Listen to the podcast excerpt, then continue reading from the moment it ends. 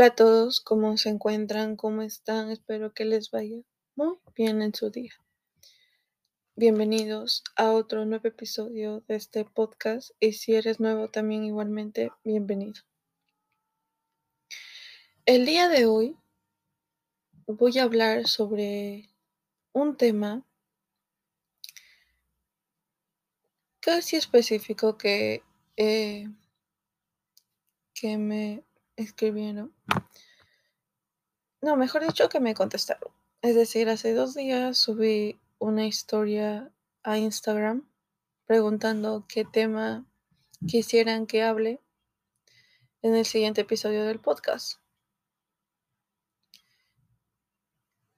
Y de ese tema que me respondieron, voy a hablar el día de hoy. Bueno, sin más preámbulos, comencemos. Ok, en primer lugar, antes, antes de comenzar, eh, traigan su vasito con agua, porque ustedes saben, el agua es muy importante, ¿ok? Hay que cuidar nuestro cuerpo. Nuestro cuerpo es nuestro templo. Y traigámonos unas frutitas, unos dulcecitos para escuchar el podcast del día de hoy.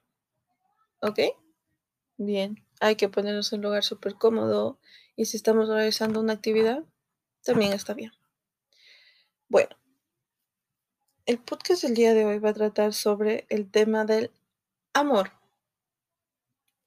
Este que existe muchos tipos de amor, que no solamente es uno de pareja y, y pues ya está, sino que existe el amor hacia uno mismo, existe el amor que le tenemos a una familia, existe el amor que le tenemos, no sé, a a una actividad, a un libro, eh, a un animalito, a tu mascota, a tus idols, a tus eh, artistas de música y muchas variedades más de amor.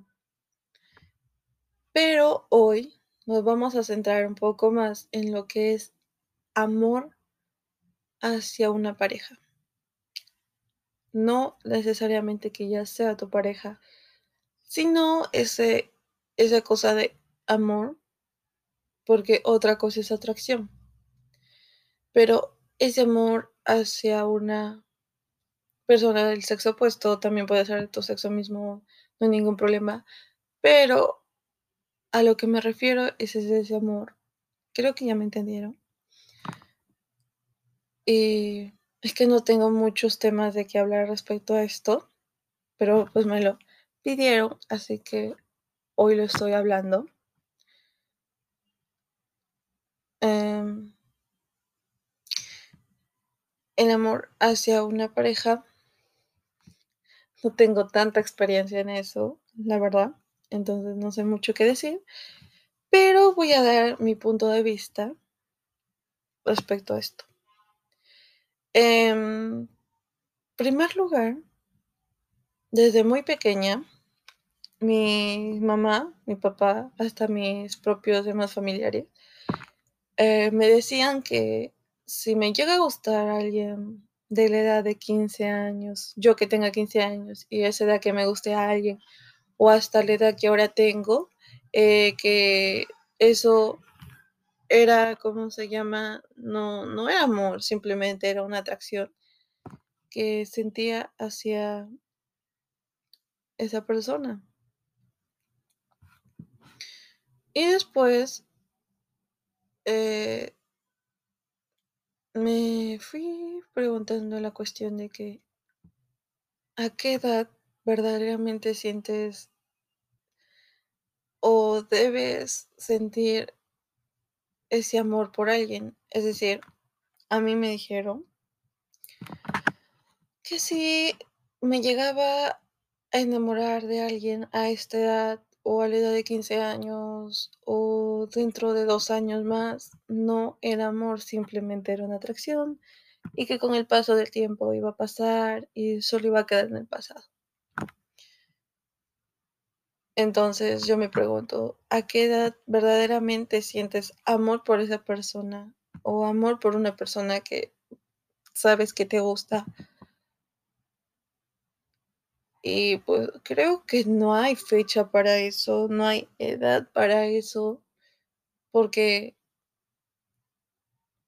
verdaderamente existe una edad que tú digas, no, llego a los 25, 28 años y a esa edad la persona que me guste es porque es amor. Yo verdaderamente no creo que sea cierto. Y como vuelvo a recalcar, a mí desde muy pequeña me dijeron eso. Entonces, desde esa edad que me lo dijeron, empecé a crecer con ese pensamiento de que lo que yo sentía por alguien, que sentía que me gustaba, era solamente una atracción, más no era amor. Y pues la atracción es pasajera y no perdura. Ok.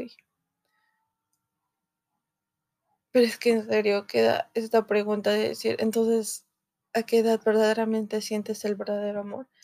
Es decir, hemos visto muchas personas, parejas, ya que llevan mucho tiempo, se casan, todo eso, tienen su familia y no sé, a los máximo 10 años, 11 años o menos, ya se están separando. Es decir, verdaderamente ese es amor. O es que mm, una vez un profesor,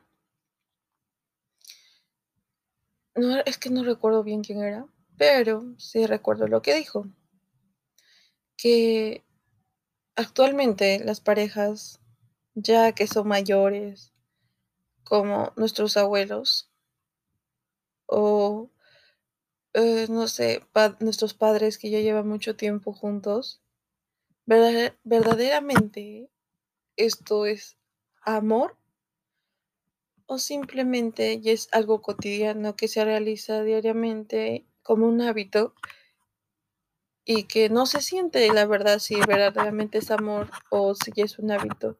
Porque científicamente dice que, en la opinión científica dice que el amor solo dura tres años. Y después ya es algo cotidiano que se está haciendo nuestra vida con la otra pareja, con nuestra pareja y eso ya se vuelve lo cotidiano, pero más ya nuestro amor. Y como que te deja pensando un momento, ¿no? Y sí, eso. Otro tipo de definición sobre el amor es lo que nos implanta la televisión. Creo que la televisión es mucha ficción, verdaderamente, y eso es más que cierto. Pero lo hacen mayormente con ficción para que se le cree ese pensamiento a un niño. Y creo que de muy pequeñas, varias, varias niñas hemos pensado en que si nos llegamos a enamorar de alguien y llegamos a estar con alguien, va a ser como nos lo dibujaron en los dibujitos con las princesas, los príncipes azules, y que todo era perfecto, era amor, diversión, tal y como lo plasmaban por mediante los dibujos. Mm, ahora otro concepto que he tenido de amor. Hasta lo que me acuerdo, creo que esos son mis conceptos que me dieron de amor.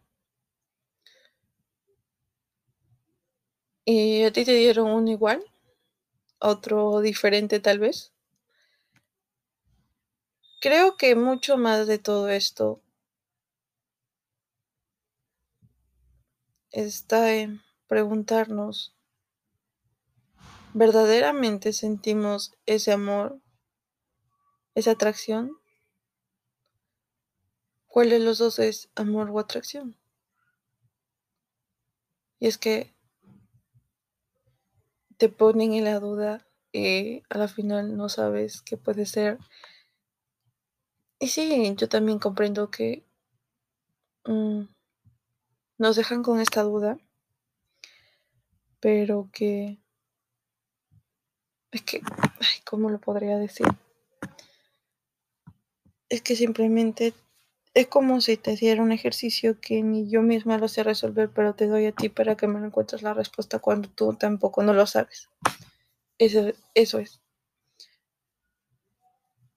Y un amor en un colegio, en una academia, en una universidad, en un centro de estudios. Mm, sí.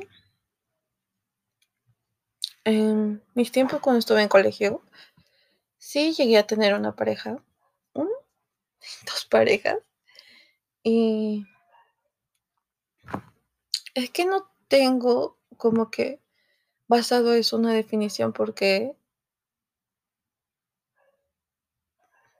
es que no sé, es decir, simplemente creo que no hubo tanto tiempo o tantas acciones o tanta importancia en eso que no puedo definir con eso lo que verdaderamente era amor y tener una relación. Pero sí, hay muchas personas que les llega a gustar a alguien, es decir, te vas a tu nuevo centro de estudios y no sé, te trae a alguien y pues tú ya dices, no, solamente es atracción y todo eso, pero la atracción es pasajera. A lo que nos dijeron, la atracción era pasajera, pero ya pasan varios meses, años hasta eso y todavía te sigue gustando. Entonces, ¿es una atracción muy fuerte o verdaderamente te enamoraste de aquella persona? Y si te llega a gustar, eh, que, es decir, te llega a gustar y esa persona también gusta de ti, ¿por qué no estar con él? Y sí, sé que actualmente eh, muchas personas de mi edad están que se preparan para postular a universidades mayormente nacionales. Eh, estás en ese pensamiento de no, porque me voy a descuidar mi pensamiento de mis estudios, me voy a, a desorientar totalmente. Y creo que esto es solamente una excusa. Y lo pongo yo como ejemplo porque yo también en, un, en algún momento de mi vida lo dije. Y cuando tenía una pareja en ese entonces, un enamorado, pareja creo que ya es muy formal, un enamorado, y sí, lo terminé, pero por ese pensamiento de, no, es que voy a entrar ya a estudiar en una prepa, voy a prepararme en estas vacaciones y tengo que estar súper enfocada ahí y no puedo estar distrayéndome con esto y con el otro, así que mejor hasta aquí nada más. Y, y ahora que lo pienso, creo que esta es una excusa que nos ponemos para no experimentar algo nuevo, para no hacer algo nuevo y, y simplemente no vivirlo. Es que es eso. Y que te pongas en esto, esto de los estudios, esto de que no, que no tengo tiempo como excusa simplemente para no hacerlo. Y si a muchas, a quien no les gusta su, su cantante favorito, les atrae, les gusta su banda favorita, pero eso es un amor. A ver, no lo quiero decir platónico porque suena tan fuerte, pero es que verdaderamente lo es. Pero simplemente si alguien gusta de ti y tú también gustas de él, Es decir, que y estás estudiando y todo esto, creo que no sería bueno que lo metas eso como excusa. Sí, quién sabe, tal vez si llegas a estar con él, vas a bajar tus notas o te vas a distraer, o tal vez no. No lo vas a saber hasta que no lo experimentes. Verdaderamente no vas a saber si esto es así o esto es asá si es que verdaderamente no lo experimentas. Y sé que no puedo dar mucho, mucha más definición sobre esto, como dije hace un momento. Mm, creo que no he vivido tanto este tema para poder dar una buena definición. Así que disculpas por esa parte, por mi poca definición sobre este tema. Pero al final esto es lo que pienso, ¿ok? Y sí, si tú me estás escuchando y sabes que este tema está directamente a ti o encaja con lo que te está pasando, haz eso, experimenta, hace cosas nuevas, porque diariamente nos ponemos muchos obstáculos nosotros mismos para impedirnos hacer algo nuevo, ¿ok? Como dije, tienes que experimentarlo. Si experimentas y ves que tus hipótesis son ciertas y ya ves que, es decir, ya no puedes avanzar, no puedes seguir. Y aquello que decidiste experimentar, que en este caso es una relación, en vez de ayudarte y que sigas avanzando, lo que haces es todo lo contrario. Entonces, ponle final a este asunto. ¿Ok? Ponerlo punto final. Primero estás tú, segundo estás tú, tercero estás tú. Y sí, tenemos mucho ese pensamiento, hasta yo misma, de terminar la universidad soltera. Pero es que no sabemos qué en el transcurso de nuestra vida, qué va a poder llegar a pasar, qué va a pasar mañana, qué va a pasar dentro de una semana, qué va a pasar dentro de un mes o hasta años. Y si te das cuenta, no todo lo que piensas verdaderamente tal y como lo has pensado, lo has planeado, va a suceder. Y siempre hacer algo nuevo te trae muchos beneficios, como otras veces no. Hay que ser en esta parte un poco más realistas. Sí, sé que el positivismo es muy bueno, pero hay que ser un poco más realistas también, ¿ok?